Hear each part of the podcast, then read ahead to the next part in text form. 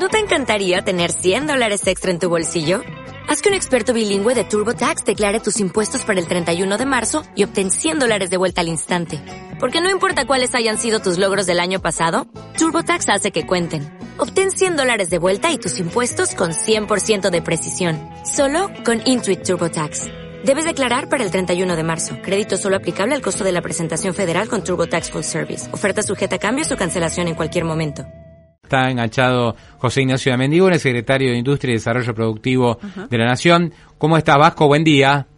Muy bien, te faltó hincha de River. Eh, por supuesto, por eso estamos bien, por eso estamos bien, estamos, estamos contentos hoy, lunes, viste, después de una buena victoria, porque jugamos contra el equipo de Chiquitapia, no era, no era cualquier cosa esto. Afuera de la cancha juegan mejor que adentro, ¿no? oh, qué declaración, ¿eh? ojo, ojo entrenan, porque se entrenan mucho. Está bien, zafaste, zafaste. Bueno, Vasco, vamos un poquito a hablar de, del anuncio de ayer. Contame cuál es tu, tu visión de, de, esto que se ha anunciado con el dólar soja, un tipo de cambio diferencial de 200 pesos hasta el 30 de septiembre. Bueno, eh, sí, ya te lo analizo. También esto lo pongo dentro del contexto que el otro día fue el Día de la Industria, no lo pudimos dar hmm. porque, por lo que pasó, también los datos de la industria son muy positivos en cuanto a nivel de ocupación de la capacidad instalada, generación de empleo. Sí que hay dos Argentinas, ¿no?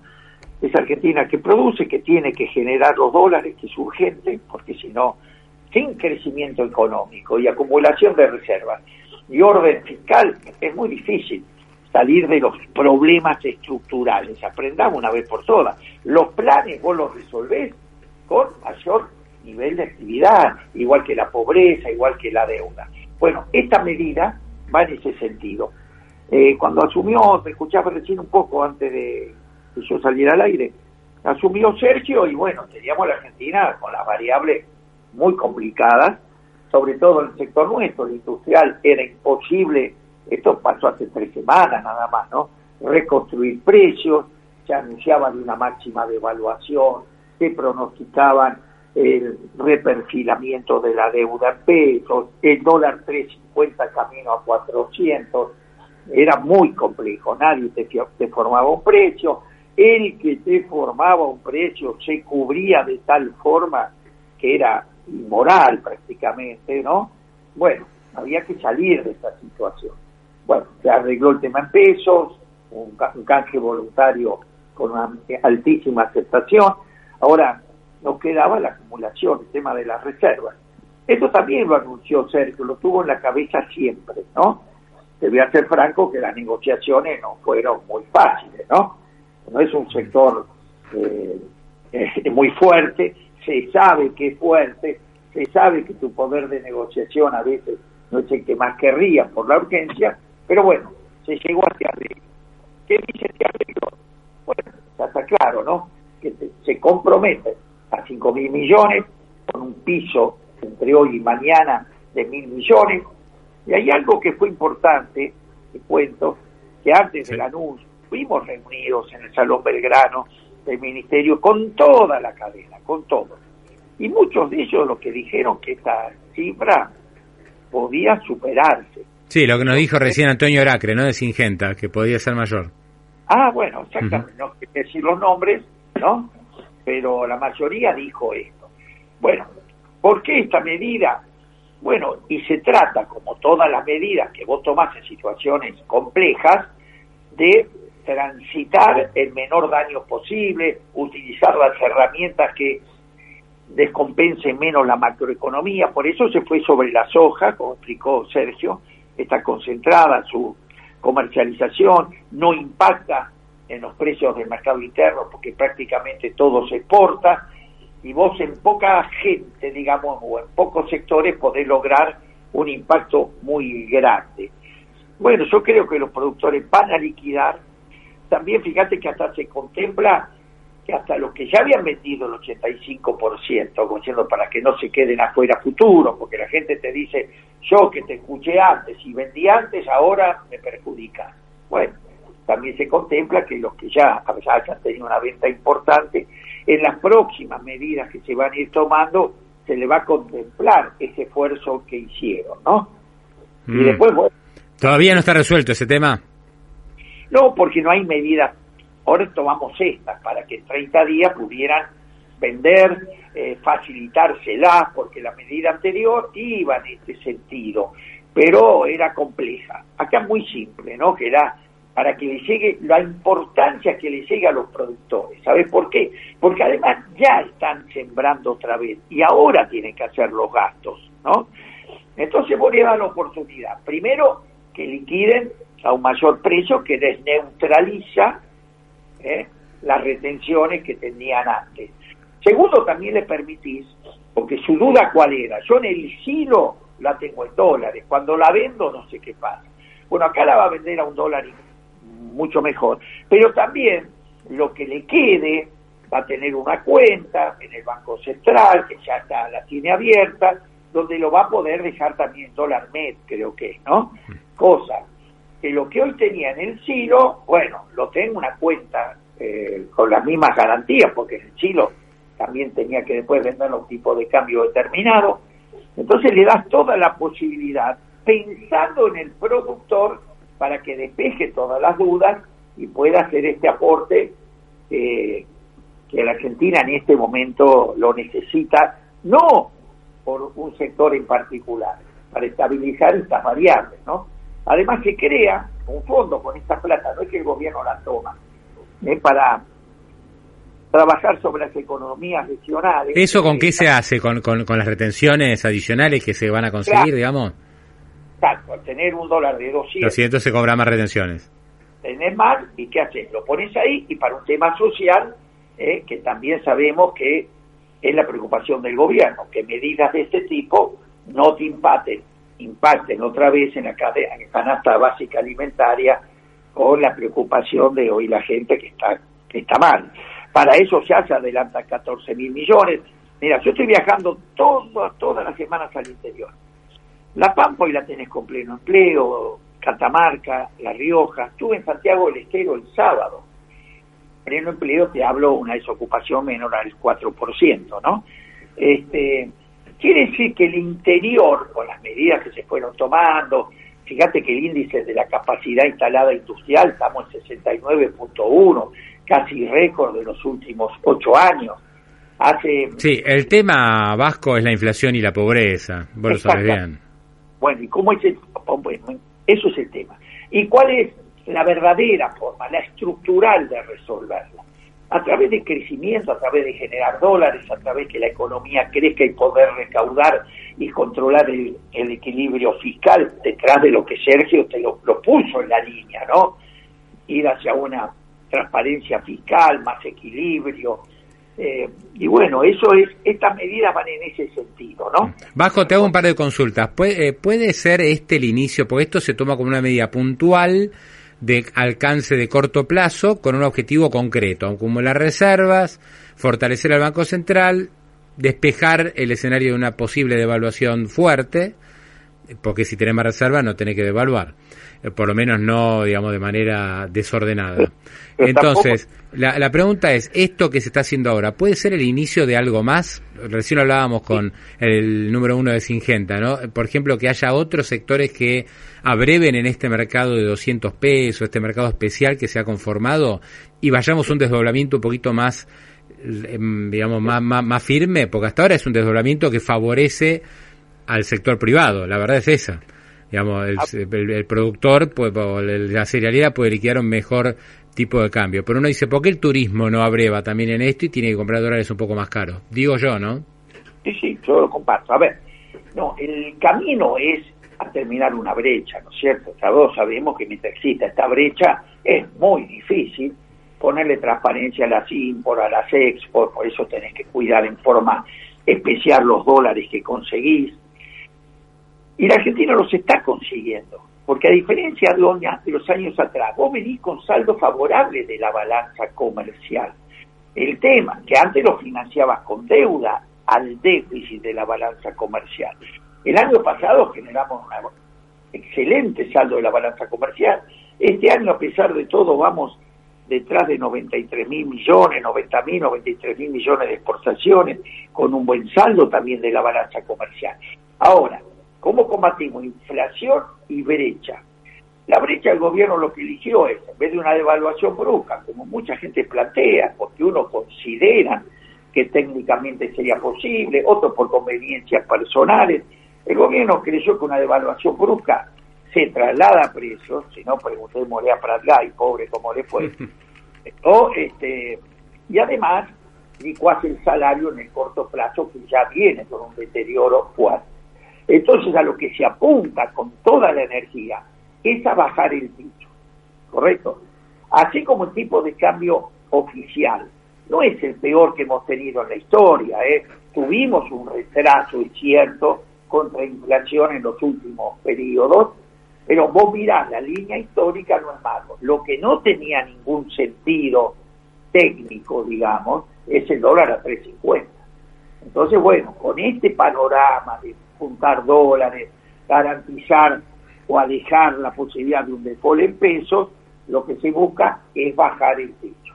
Ahora, se están tomando medidas para juntar más dólares. Al sector automotriz, el otro día estuvimos en Toyota, con toda la cadena, la ley de agroindustria que lo anunció Sergio, que esperemos que esta semana salga, está premiando con alivio fiscal a todos los que son exportaciones adicionales, ¿correcto?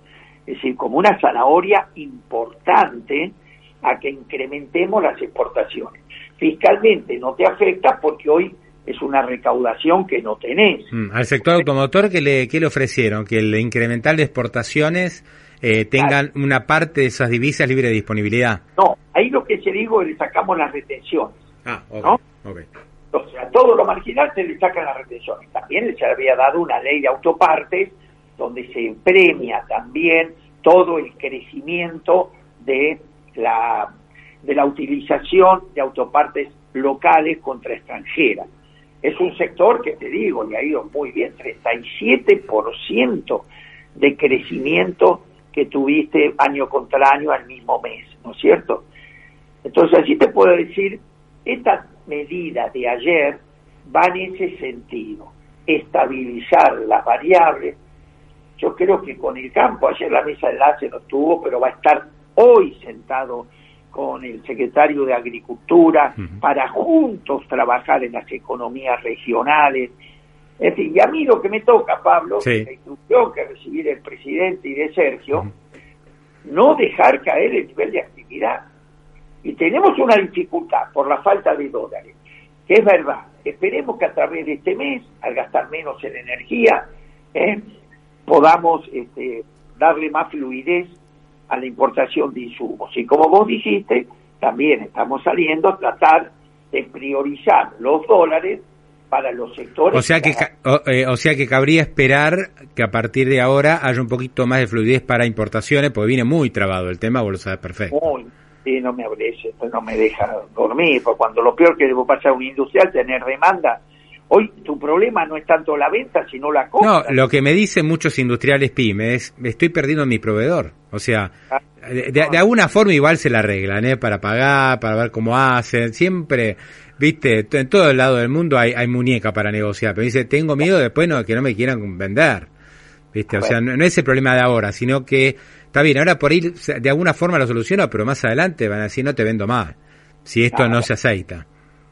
Es así. A ver, el problema está, creo que nosotros no cuidamos los dólares porque el año pasado tuvimos un saldo de la balanza comercial muy importante, como había una, una especulación de una devaluación brusca, mucha gente legítimamente, ¿qué hizo? Anticipó este, stock de insumos, compró más de lo que normalmente tenía que comprar. Otros pícaros, con la brecha cambiaria, hizo comprar dólares baratos ilegalmente. ¿eh? Ya están detectados más de dos mil millones de dólares de gente que triangulaba por Estados Unidos ¿eh? y traía chatarra por electrónica, ¿no? Mm. Ejemplo. Eh, bueno, esto se ha demandado ahora en Estados Unidos también, porque al, triangular por Estados Unidos allá hay lavado de dinero, ¿no? Bueno, yo creo que ahí Argentina tenía una fuga de divisas importante. Ahora, este año nos pegó la energía. Nadie podía pensar que de 8 dólares se iba a 60. Ni que hablemos lo que está pasando ahora que con la crisis y Rusia diciendo que corta el gas, menos mal que no llega el verano, ¿no? Y después, bueno, creo que ahora, terminados los gastos de energía, quedan más dólares, esperemos cuidarlos. Yo te contaba, creo que a vos, un ejemplo, un día venía de afuera, discutir esto y pasaba por el free de Seiza y me vendían perfumes a 120 el, el dólar. bueno, pero ahora también.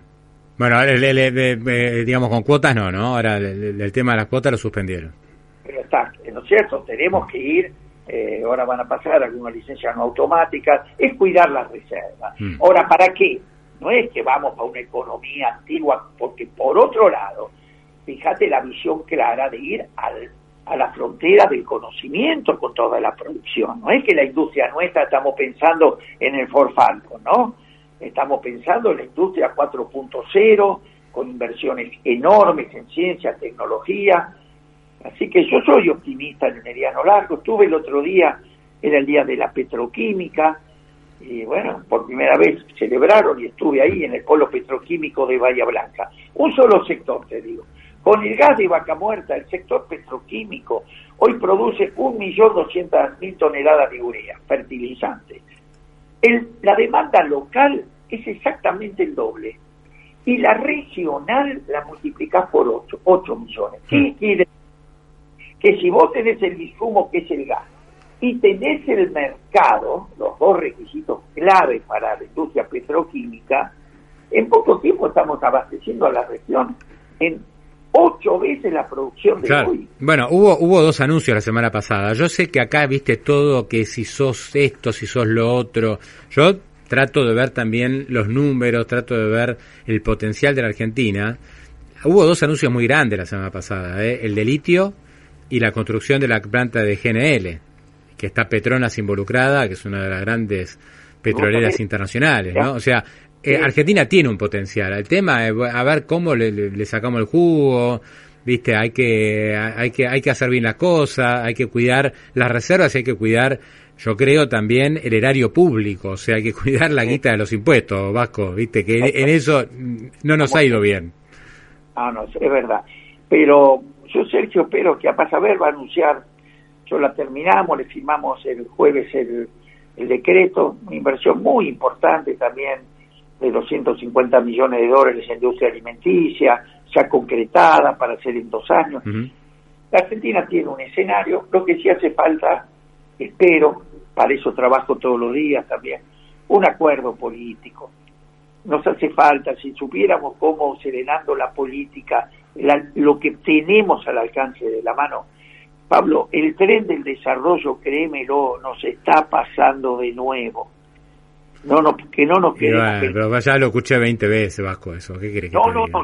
Ojalá, ojalá, pero bueno, este, se ha perdido una oportunidad. Yo no, no te voy a meter a vos en, este tema, pero la verdad que el otro día con lo de Cristina, pero el presidente tuvo una oportunidad para serenar un poco la cosa y no lo hizo. Pero es una opinión personal, no, no, no, no te voy a meter en, esa discusión. Yo te hablo, te hablo de lo que ahí me toca. Sí, sí.